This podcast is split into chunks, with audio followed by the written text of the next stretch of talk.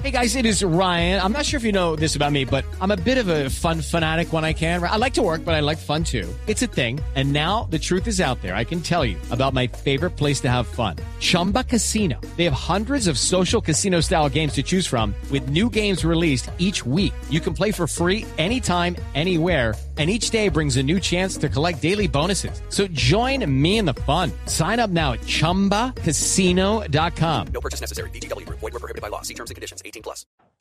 Una señal que se enlaza. Regiones conectadas a través de un dial. A partir de este momento, Oscar Montes, Ana Cristina Restrepo, Hugo Mario Palomar, Valeria Santos, Gonzalo Lázaro y Camila Zuluaga analizan y debaten el tema del día. El tema del día. Colombia está al aire. A las 12 del día, 18 minutos, seguimos conectados con ustedes aquí en Mañanas Blue. Empezamos a las 4 de la mañana y vamos hasta la 1 de la tarde. Saludamos a esta hora a quienes se conectan con nosotros a través de nuestra transmisión de Facebook Live, que está en la página de Facebook de Blue Radio, y también a nuestros televidentes en Noticias Caracol Ahora, el primer canal digital de noticias en Colombia, que se conecta con nosotros todas las noches. Hay una preocupación no solo en Colombia, sino en el mundo, con una escasez energética. En estos momentos hay escasez de gas, hay un racionamiento de energía en Europa y además estamos nosotros en Colombia enfrentando la situación de Hidroituango. Ana Cristina, nosotros siempre que hablábamos de Hidroituango, incluso hace ya más de dos años, les decíamos a los oyentes que estaban en otras partes del país, ojo, que este tema de Hidroituango no es solo una preocupación de los antioqueños, es que el tema de Hidroituango puede terminar subiendo las tarifas de la luz que pagamos los colombianos alrededor del país y ahora incluso se está hablando de que puede estar por ahí el fantasma de un racionamiento en un futuro si no empieza a operar, como tal parece que no lo hará. Sí, Camila, y esta es la preocupación que ayer hubo dos reuniones muy importantes en Bogotá, una por la mañana y otra por la tarde, eh, precisamente para discutir el futuro de Hidroituango. La primera pues fue no, no oficial, la de por la mañana, y eh, que estuvieron eh, personajes como María Paula Correa, como el Contralor de Procuraduría, el Ministerio del Interior estuvo en la tarde, en la mañana, y ya por la tarde fue la reunión con el Contralor, el Ministro de Minas y Jurídico Germán Quintero y el consejero Juan Emilio Posada con el alcalde Daniel Quintero. ¿Por qué Camila, porque es que Hidroituango generaría el 17% de la energía del país y ya con este con esta posibilidad de cambiar de contratista, recordemos que después del fallo de la Contraloría eh, que afecta a 26 personas naturales y jurídicas, pues quedaría eh, quedaría en vilo si el consorcio CCC, que es eh, el consorcio de Con Concreto Camargo Correa y con Insa Ramonache, podrían continuar con el proyecto. se llevaron 36 empresas a hacer esta visita, Camila, pero entonces, esa incertidumbre de saber quién continuará con el, con el proyecto, pues entonces eso, pues y, ya son 78 eh, días, estamos a 78 días de que se vence el contrato. Esa incertidumbre pues genera susto de lo que pueda pasar con el suministro de energía en Colombia. Exacto, con, el, con la luz. Y además es que yo no sé si usted se ha dado cuenta, Hugo Mario, por lo menos aquí en Bogotá ha subido el precio de la energía. Y si tenemos el caso del 17% que tiene que entrar a suministrar Hidroituango en, en un par de años y no lo hace, eso, eso lo que generará es que aumentará más el precio de la luz para los colombianos o incluso que podamos enfrentar escasez. ¿Qué ha dicho el ministro de Minas actual sobre este tema? Esta mañana, Camila, el ministro se pronunció a propósito del caso Hidroituango. Ha dicho que si la generadora de energía no entra a funcionar en el 2024, pues Colombia tiene garantizado el suministro de energía para toda la nación que no habrá racionamiento ni escasez, pero sí advirtió que se van a disparar los costos. Seguramente las familias, las eh, empresas, los comercios van a llegar, eh, van a recibir unas facturas de energía mucho más costosas que las que hoy reciben. Pues mire, estamos en comunicación con dos exministros eh, de Minas y Energía para entender un poco a lo que nos estamos enfrentando. No solo porque esto es una situación también eh, local de Colombia por el caso de Hidroituango, sino porque en el mundo estamos viendo escasez energética. Estamos viendo la escasez eh, de gas, por ejemplo, en Europa, este enfrentamiento que tienen los rusos con la Unión Europea precisamente por el gas. Y nos atiende hasta ahora el exministro de Minas del gobierno de Juan Manuel Santos, el doctor Amílcar Acosta. Doctor Acosta, bienvenido. Gracias por atendernos. Buenas tardes, Camila, y muy buenas tardes, eh, Juan Camilo, y a los demás participantes en, en esta mesa. También nos acompaña el exministro de Minas y Energía del gobierno de César Gaviria, en donde tuvimos un apagón. El exministro Juan Camilo Restrepo. Doctor Restrepo, gracias por atendernos. Eh, muy buenas tardes, un saludo a toda la mesa de trabajo y a y a Milcar Acosta y a todos los acompañantes en este diálogo. Bueno, pues acá lo que queremos ustedes que saben que han estado al frente de esa cartera es decirle a los oyentes, tranquilizarlos o no, sobre lo que esto pueda llegar a generar en el costo de la energía, del servicio de luz que pagamos todos mes a mes en nuestras casas. Doctora Acosta, esto que está pasando con, eh, con Hidroituango puede llevarnos hacia allá si es que ya no lo ha hecho? Bueno, eh, de hecho, este atraso que ya va eh, para tres años, porque Hidroituango con sus eh, unidades está llamada a generar 2.400 megavatios de potencia. hemos, con ese atraso se ha venido estresando el mercado de la energía y esto se ha repercutido en un aumento en los costos de generación. Estos costos de generación se trasladan a los precios y termina impactando al usuario, al usuario final a través de las tarifas. Se calcula que ese incremento que ha tenido que pagar el usuario está alrededor de un 24%. Es decir, si hubiera entrado a tiempo y Hidroituango las tarifas de energías estarían un 24% por debajo de lo que se está teniendo que pagar. O, sea, doctor, doctor Acosta, quiere decir que hoy todos los colombianos, usted, yo, los oyentes, estamos pagando 24% más del precio de la luz por, por el tema del retraso de Hidroituango. Bueno, este es el impacto sobre el mercado mayorista, o sea, en la bolsa que lógicamente impacta más este incremento eh, a las empresas que están más expuestas a ese mercado mayorista, porque los prestadores de servicio, las empresas operadoras de red, eh, tienen un porcentaje alto, eh, en promedio puede estar en el 80% de contratos a largo plazo a través de los cuales se establecen unos precios que no están influidos, no están afectados por el aumento en el mercado mayorista, o sea, en la bolsa. Yo quisiera preguntarle al exministro Acosta algo que dijo hoy el presidente Vladimir Putin, que viene ligado a todo el tema que está planteando Camila Zuluaga, y tiene que ver con la energía y con el gas natural. Y lo que dice Vladimir Putin es que la situación con el gas obedece a un déficit de energía eléctrica provocada por la caída de la generación eólica. ¿Usted está de acuerdo con eso? ¿Que hay una caída por la generación eólica y por eso se genera un déficit?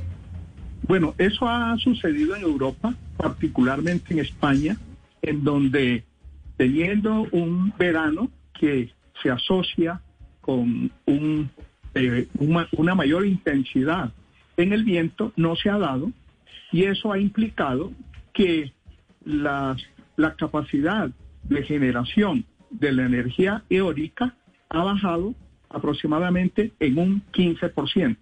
Y lógicamente, esa energía que se deja de generar eh, por parte de los parques eólicos se tiene que suplir con energía térmica. Y esa energía térmica, en una buena proporción, eh, se está generando utilizando como combustible el gas natural. Y el gas natural eh, eh, se ha disparado el precio internacional, no solo por la demanda en Europa, sino también la demanda de China y la India.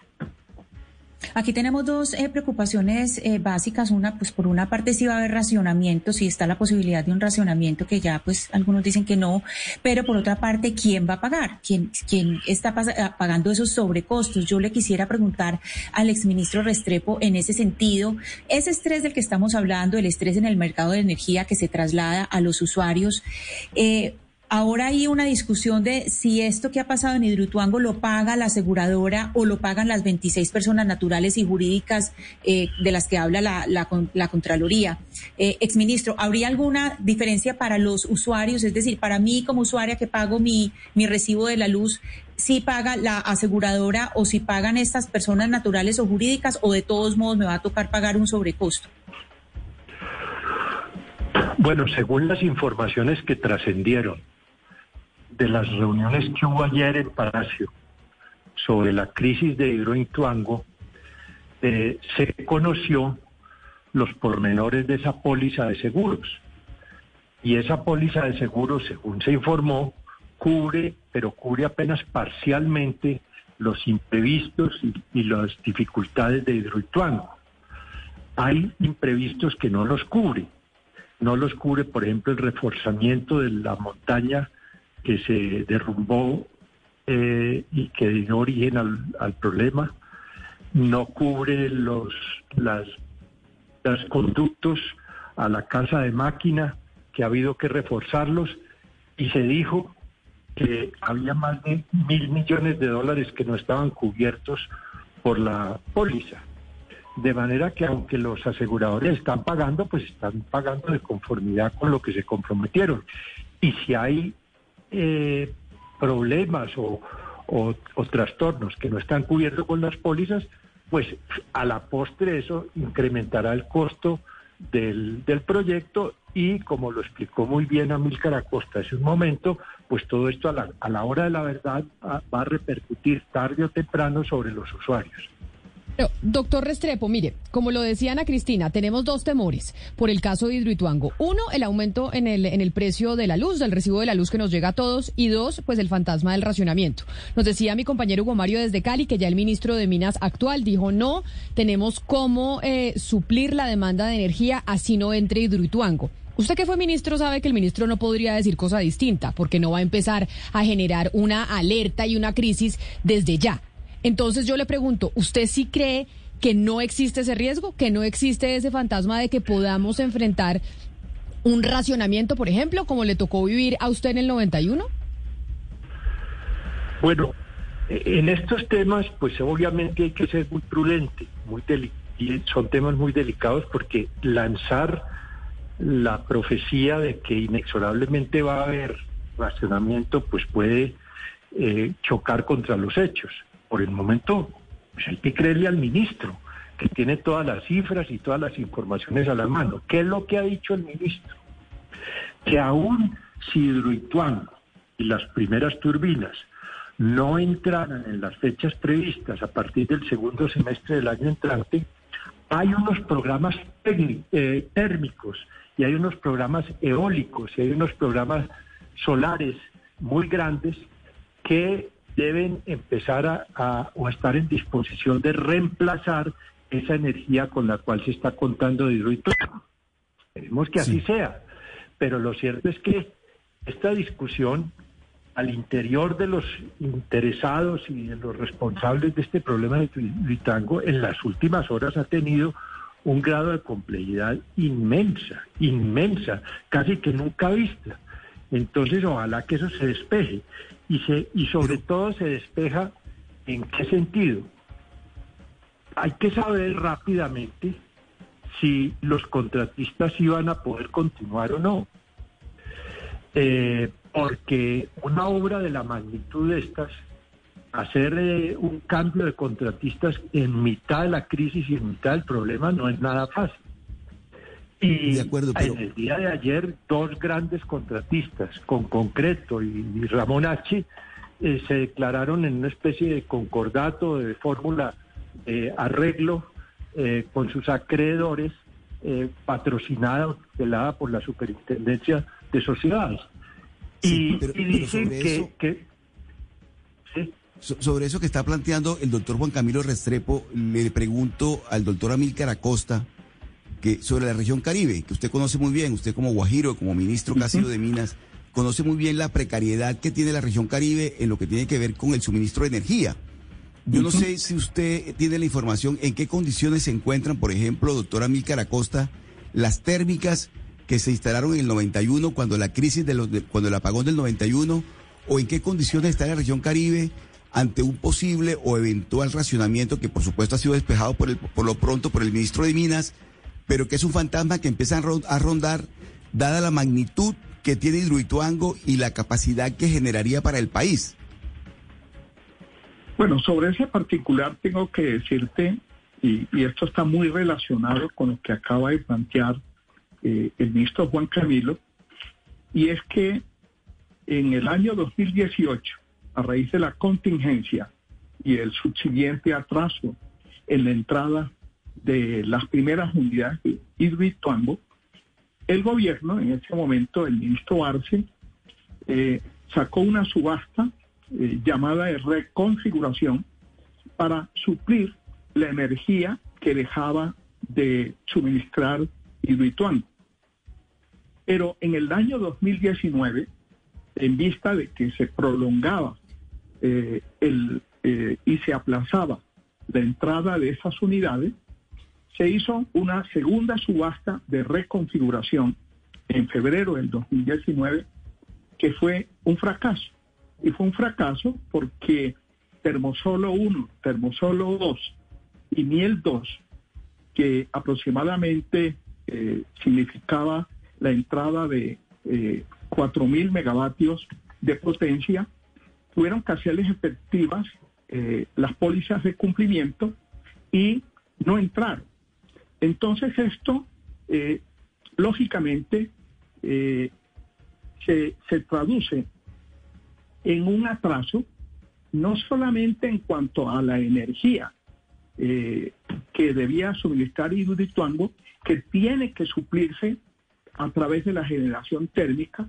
Y respondiendo a tu pregunta, el parque térmico del país está en condiciones, ha estado en condiciones y efectivamente ha venido supliendo esa energía que ha dejado de suministrar Hidroituango.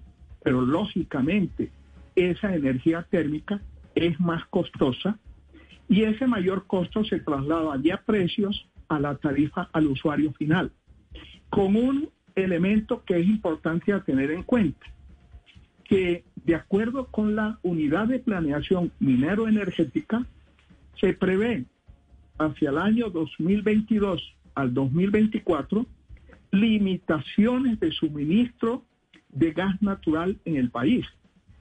Y ya sabemos que si ese gas natural no lo tenemos disponible, si tenemos déficit de gas natural, toca importarlo. En este momento el precio del gas natural está por las nubes. Entonces, este es otro factor de incertidumbre que viene a ser más complejo Claro. el manejo de esta contingencia que seguimos sin ver la luz al final del túnel. Pero y entonces ahí entran aquellos que son defensores eh, del fracking, doctora Costa, sobre eso que usted está diciendo, el precio del gas. El precio del gas está por las nubes. Estamos viendo lo que está viviendo Europa a puertas de entrar en invierno, donde necesitan calentar las casas y si no tienen gas les va a salir carísimo o se van a morir de frío. Y entonces los defensores del fracking dicen, hay que hacer fracking en Colombia porque o si no, ¿de dónde vamos a sacar el gas? Porque aquí tampoco vamos a tener gas eh, para siempre y si no nos tocaría importar. ¿Es necesario hacer fracking y hacer mayores exploraciones eh, petroleras para poder lograr tener el gas que necesitamos en Colombia y que demanda la ciudadanía en nuestro país? Bueno, es un hecho que las reservas de petróleo han venido cayendo y también han venido cayendo las reservas del gas. Y por lo tanto nos está rondando ese fantasma de la importación de petróleo y de gas natural. Y la única posibilidad que tiene el país de atajar esa caída eh, en que vienen las reservas es explorando y explotando eh, otros yacimientos. Y en esa perspectiva está eh, un camino que es eh, la exploración offshore, que hasta ahora ha sido relativamente exitosa.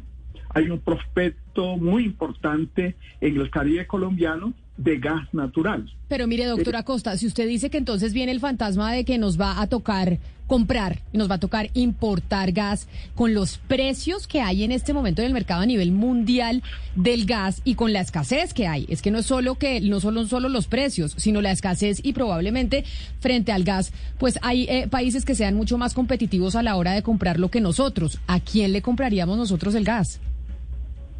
Pues eh, ese sería algo similar a lo que nos ha tocado sufrir y padecer con la adquisición de las vacunas, porque todos los países eh, están compitiendo por tener acceso eh, a la oferta de gas natural y casi todos los países tienen contratos de largo plazo que les asegura el aprovisionamiento. De manera que salir al, al mercado spot adquirir ese gas natural tendría que eh, pagarse a unos precios exorbitantes que mm, harían muy eh, riesgoso para el país atenerse a esas importaciones, que además tenemos limitaciones eh, en cuanto a la capacidad también de importación, puesto que tenemos una planta regasificadora en el Caribe colombiano que tendría que ampliar su capacidad de importar gas natural para poder suplir ese déficit que, de acuerdo con la UME, se ve venir. Exministro Restrepo, viendo el diario La República hay un número que me llama la atención y tiene que ver con la demanda de energía eléctrica en Colombia y cómo aumentó en tan solo un año el 7.28% del año pasado, en septiembre del año pasado, en medio de la pandemia, a septiembre de este año. ¿A usted le preocupa ese número, ese aumento? ¿Puede acelerar el posible quiebre de la energía eléctrica en Colombia? El aumento de las cifras de consumo de energía eléctrica, tal como se han revelado las últimas de ellas, es algo bueno. ¿Por qué? Porque es un síntoma de que la economía colombiana se está revitalizando después de la pandemia, que está en recuperación.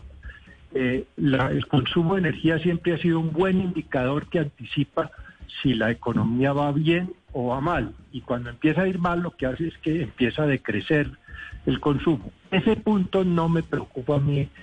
Eh, me parece normal con la recuperación. Pero volviendo al tema anterior, si ustedes me lo permiten, yo quisiera decir lo siguiente. Uno de los grandes temas energéticos que están sobre el país en este sobre el tapete en este momento es vamos a tener gas natural suficiente para atender la demanda esperada por el gas. La UME ha dicho, la, la unidad de planeación del sector eléctrico, que a partir del 2024 se podría empezar a dar un faltante del gas. Y en ese caso, además de la ampliación de la regasificadora de Cartagena, está sobre la mesa la construcción de una planta regasificadora que convierte el gas, eh, el gas eh, que se transporta internacionalmente y que se comercia en de lo licúa, gas licuado, que lo transforma otra vez en gas. Eh, entonces se abre la necesidad, si eso se diera, de construir una planta que vale de 800 a 1000 millones de dólares en Buenaventura, con las vías de conducción de ese gas al occidente colombiano. Eso sería otro factor de encarecimiento porque los costos de esa nueva planta se trasladan al consumidor. Pero mire, doctor, doctor Restrepo, es que lo que ustedes nos están diciendo, tanto usted como el doctor Acosta, es muy delicado. Y es muy delicado porque el 2024 está a la vuelta de la esquina y porque resulta que en Colombia hace algunos años nos obligaron, por lo menos en Bogotá, a convertir a gas natural, pues casi que todas las casas. Entonces en, Colombia en las casas se cocina con gas natural, se tiene agua caliente con gas natural. Los vehículos, sobre todo los taxis, están utilizando eh, gas natural para ser mucho más amigables con el medio ambiente. Y si tenemos este, eh, este fantasma de que en el 2024 no vamos a tener ese gas natural, eso quiere decir que la vida del ciudadano de a pie pues se va a encarecer o puede pasar que no vaya a poder ni cocinar porque es que hay muchas casas en el país que cocinan con gas natural. Yo no sé si se me fue a Milcar Acosta o se me fue el doctor eh, Restrepo, pero, pero entonces le hago esa pregunta a usted, eh, doctor Acosta. Es que, es que el, el, el, fantasma este no es menor y la gente cree que eso es una cosa ya energética, que eso a uno no le importa. No, eso es que uno prende la luz en su casa con el tema de lo de hidroituango o que cocina en su casa con gas natural y si en el 2024 puede que no, pueda, no tengamos eh, el, el gas suficiente para poder suplir la demanda que hay en el país, es muy grave. Pues claro que sí, porque aquí estamos hablando únicamente del gas que demandan las térmicas, que eventualmente tienen que entrar eh, a generar para poder suplir la energía hídrica que en este caso Hidroituango no puede garantizar. Pero igualmente eh, ese déficit eh, de gas afecta al al, al gas vehicular, afecta a la industria y afecta a toda la economía nacional. Y, y allí entra a jugar otro, eh, otra variable importante que tiene que ver con la tasa de cambio. Porque lógicamente ese gas natural que se importe se cotiza en dólares y estaría entonces puesto eh, el mercado eh, interno del país al importar ese gas a la volatilidad de la tasa de cambio. Venimos de tener tasa de cambio que casi han llegado a cuatro mil pesos eh, el dólar, que ya ha afectado las importaciones, porque se han venido haciendo importaciones de gas, se han afectado, como también se ha afectado el gas licuado de petróleo, más conocido como gas propano que hay 12 millones de colombianos que están consumiéndolo. De manera que sí, esto afecta directamente el bolsillo de los usuarios del servicio de energía, pero también del servicio de gas natural domiciliario eh, y Lucky Land Casino asking people what's the weirdest place you've gotten lucky. Lucky? In line at the deli, I guess. Aha, in my dentist's office. More than once, actually. Do I have to say? Yes, you do. In the car before my kids' PTA meeting. Really? Yes. Excuse me, what's the weirdest place you've gotten lucky? I never win and tell. Well, there you have it. You can get lucky anywhere playing at LuckyLandSlots.com. Play for free right now. Are you feeling lucky? No purchase necessary. Void where prohibited by law. 18 plus. Terms and conditions apply. See website for details. Doctora Cosa, pero, pero otro, otro problema que se nos viene es la, la crisis de energía a nivel mundial. Ya usted sabe que China, también India, dos de las principales economías del mundo, están afrontando una crisis por cuenta de, de esa deficiencia energética, la producción eh, industrial, pero también la producción de alimentos se está viendo afectada en esos países. ¿En qué momento esa crisis nos va a golpear en Colombia? Bueno, de, de hecho ya nos ha empezado a, golpear en la medida en que el precio del gas natural, que es fundamental para eh, la operación del parque térmico, eh, se han incrementado sus costos. Eh, esto es una situación en donde Colombia gana, por lado, porque Colombia es un exportador importante de carbón. Colombia consume muy poco carbón para la producción que tiene y los precios eh, actuales del, del, carbón se han triplicado con relación a los precios del año anterior. Se está beneficiando también de las exportaciones de petróleo porque el gobierno había proyectado precios alrededor de 65 dólares el barril y en este momento está por encima de 80, pero eh, la otra cara de la moneda es que tenemos unas reservas muy precarias de petróleo, de gas, no es el caso de, del carbón. De manera que sí, eh, además nos está afectando el incremento de las materias primas eh, que en este momento están también al alza, todas las materias primas, muchas de ellas que importamos al país, que son insumos para la industria colombiana, se han elevado los precios y hay temores de que pueda darse una hiperinflación global de la cual no escapa ningún país. El- la globalización precisamente ha llevado a que todas estas crisis se dan de una manera sincronizada, en donde es muy difícil que algún país se pueda desmarcar de esa crisis que yo he catalogado como una especie de tormenta perfecta que se viene dando en los mercados internacionales. Pero entonces, ¿qué hacer, doctor Restrepo, con todo este panorama que usted y el, eh, y el doctor y el exministro Amílcar Acosta nos están pintando? Esta tormenta perfecta de crisis energética, no solo en Colombia, sino en el mundo. ¿Qué puede hacer la ciudadanía? ¿Qué pueden hacer eh, los gobiernos? Acá me está escribiendo, por ejemplo, una oyente, Andrea Bastida, y dice, oiga, hay que empezar a hacer la renovación energética, a, a tener paneles solares para precisamente inmunizarnos un poco frente a esta crisis. ¿Eso se puede hacer así o no? Sí, a ver, en el corto plazo yo veo que los dos grandes temas que tiene que resolver Colombia rápidamente son el problema jurídico de los contratistas y de Hidroituango y EPM. Mientras eso no se clarifique va a gravitar una tormenta y una sombra negra sobre toda la generación de energía. Eh, eh, eh, esa multa o ese juicio fiscal que abrió la Contraloría está paralizando la actuación de los contratistas. No veo fácil cambiarlos en mitad de camino eh, por otros nuevos, de manera que ese es un tema que hay que clarificar. Exministro. clarificar. Y se- y se- Exministro Restrepo. Sí, exministro Restrepo, es que a propósito de lo que usted está diciendo, pues es que nos han, nos han hecho entender que el panorama más difícil es que se cambie el contratista de, de Hidroituango, ¿cierto? Que se cambie el consorcio CCC. Nos han hecho ver que es el panorama más difícil. Pero entonces, en ese sentido, hay dos eh, posibilidades que se barajan. Una, la de declarar urgencia manifiesta, que no tendría pues que eh, hacer todo ese, ese trámite para el cambio de, contratista y lo otro ceder el contrato directamente, que los contratistas cedieran el contrato. ¿Cómo se podría, si, pues, si entráramos en ese panorama de que CCC, es decir, en el panorama hipotético de que CCC no pudiera continuar, cómo se podría acelerar la entrada de un nuevo contratista?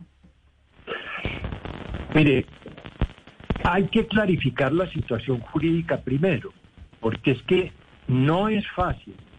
Entiendan ustedes un valo- un- una obra del valor que tiene Hidroituango, una cosa de 18 billones de pesos, que en mitad de camino, como quien está pasando en la mitad de un río, y le dicen ya usted deje de remar, que venga a remar otro.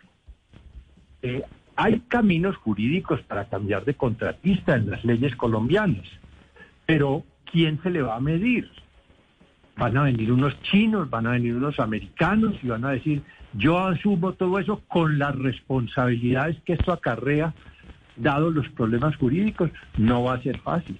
Además, las firmas contratistas eh, han presentado sus descargos, son firmas muy serias. Vamos a ver qué les define la Contraloría, que, ante la cual han presentado los derechos de reposición y de apelación respectiva. Eso no lo ha decidido todavía. Eso hay que clarificarlo. Y el segundo punto que hay que clarificar energéticamente en el país es cuál es el futuro del gas natural. Y, eh, El problema que se está presentando con los precios extravagantemente altos en Europa eh, debe comenzar a normalizarse. Ya Rusia anunció que iba a poner en servicio lo que se llama el Nord Stream eh, gas oleoducto que va a llevar mucha más cantidad de gas natural a Europa. Eh, y esto se debe empezar a normalizar, pero es que nosotros tenemos en gas natural un problema diferente del europeo, en el sentido de que no tenemos ni hemos encontrado todavía los grandes yacimientos, ni en la ni afuera de costa, ni en el interior, suficientes para cubrir los faltantes que a partir del 2024 dice la UDLE que vamos a tener. Entonces, como el, el gas natural se ha vuelto un, combustible muy importante, muy importante en el país, no se le puede reemplazar de la noche a la mañana ni con eólica ni con fotovoltaica. Entonces, hay que ver eh, si, si vamos realmente a acentuar exitosamente la exploración. Es que las, Pero las entonces, reservas doctor de gas Restrepo- natural están cayendo, a- las reservas de gas natural están cayendo en Colombia más que las de crudo. Pero y entonces uno se pregunta por qué razón esa transición energética hacia el gas natural si no teníamos la certeza que íbamos a poder cubrir esa demanda. Si usted ve Bogotá, los nuevos eh, vehículos de Transmilenio, precisamente para ser más amigables con el medio ambiente, son de gas. Las casas, como yo le decía, se hicieron la transición de, de electricidad a gas natural. ¿Por qué se obligó, se hizo esa reconversión a gas natural si no estábamos seguros en el país que íbamos a poder suplir esa demanda? Sí, todo está montado sobre la base de que Colombia siga explorando y encontrando hallazgos. Parece que geológicamente somos ricos en la costa atlántica, en la, ah, en la offshore de, de- de la, de la cuenca de- del Caribe. Tenemos yacimientos importantes en el interior. Entonces lo que hay es que no bajar la guardia, seguir de conformidad con que aumenta la demanda, siendo de conformidad la oferta. Y eso se puede hacer, pero por alguna razón la, la, la oferta de gas natural ha venido decayendo en términos de reservas. Y ese es un tema inquietante. Ex, exministro Acosta, yo quisiera saber qué pasó con el gasoducto de La Guajira. Porque ese, ese gas- gasoducto se le invirtieron 200 millones de dólares con bombos y platillos, Hugo Chávez, Salvador Uribe y Martín Torrijos. ¿Qué- ¿Funciona? ¿No funciona? Bueno, creo que tú te refieres eh, al gasoducto colombo-venezolano. Sí, exactamente. En su momento, cuando se construyó, y lo construyó PDVSA, ese gasoducto eh, debía transportar gas eh, desde La Guajira a Venezuela para suplir un déficit que ellos tenían temporalmente, con el compromiso de parte de, de Venezuela de que posteriormente se invertiría el sentido del el transporte de ese gas natural de manera que Colombia pudiera tener eh, ese, esa otra fuente de suministro, pero Venezuela no honró ese compromiso. Es más, a mí me tocó como ministro, en un momento dado, cortarle el suministro a Venezuela, decisión que no fue fácil, en momentos en que había un amago de fenómeno del niño en Colombia que podía comprometer el abastecimiento interno que lógicamente tiene que estar por, eh, eh, como prioridad. Volviendo sobre lo que decía eh, eh, el ministro Juan Camilo, quiero significar lo siguiente, que hay un factor eh, que hace más compleja la situación planteada con la contingencia de Hidroituango, que poco se menciona, y es que la licencia para la ejecución de ese proyecto fue suspendida por la ANLA en el 2018 a raíz de esa contingencia. Y le requirió a, a EPM y al consorcio ejecutor del proyecto presentar un estudio para dar respuesta a los interrogantes que planteó eh, la ANLA para poder levantar esa suspensión. Quedaron en entregar ese informe en diciembre del año pasado y no se cumplió. Posteriormente se dieron un nuevo, le pidieron un nuevo plazo a la ANLA para entregarlo en julio de este año y tampoco se cumplió. Ahora eh, se ha dicho que posiblemente estén entregándolo en el mes de noviembre.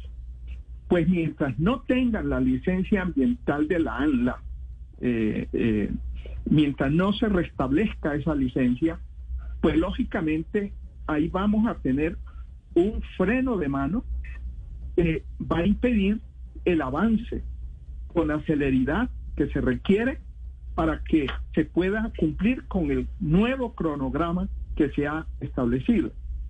Y es importante también recalcar otro aspecto que poco se ha mencionado, y es que está avanzándose eh, en La Guajira en la instalación de varios parques mm, eólicos para generar energía.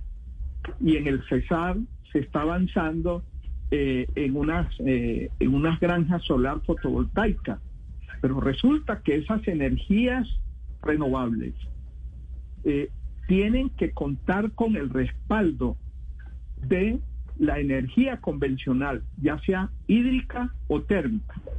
En la medida en que no entra Hidroituango, que no eh, podamos contar con esa energía, se está también poniendo en riesgo la entrada en operación de esos parques eh, eólicos y de esas granjas solares, lo cual, eh, lógicamente, hace depender mucho hacia los próximos dos o tres años la garantía del suministro de energía del comportamiento de la meteorología.